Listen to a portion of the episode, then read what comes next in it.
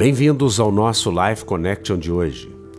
Gálatas, capítulo 2, versículo 20 e 21 nos diz: Logo, já não sou eu quem vive, mas Cristo vive em mim, e esse viver que agora tenho na carne, vivo pela fé no Filho de Deus, que me amou e a si mesmo se entregou por mim. Não anulo a graça de Deus, pois se a justiça é mediante a lei, segue-se que morreu Cristo em vão. Algumas pessoas dizem que nós temos uma Bíblia que foi adulterada, que nós estamos paganizando a Bíblia. Mas na verdade, o que nós temos aqui é a revelação. Paulo é o apóstolo da graça.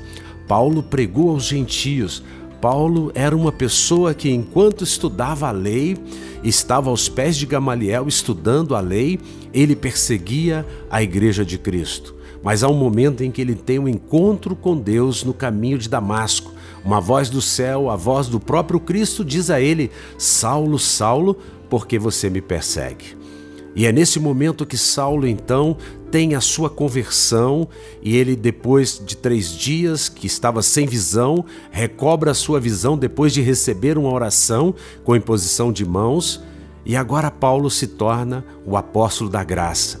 Ele não vive mais pela lei, ele vive pelo evangelho da graça. E ele diz: É porque Jesus me amou, é por esse amor que eu vivo.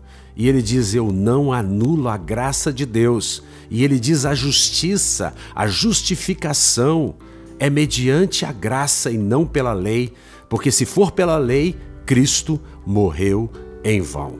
Que você pense nisso. Paulo, o apóstolo da graça, nos diz que é pela graça que nós devemos viver. Nós não recebemos pelas obras da lei. A lei é boa, feita por um Deus bom, um Deus perfeito, mas ela alcança um homem imperfeito que é incapaz de cumpri-la. Somente Cristo cumpriu toda a lei e nós não somos capazes de cumpri-la. Se não vivermos pela graça, é certo que não conseguiremos de maneira alguma ter uma vida vitoriosa e sermos pessoas mais do que vencedoras. Que você pense nisso. Um beijo grande no coração. Até o nosso próximo encontro.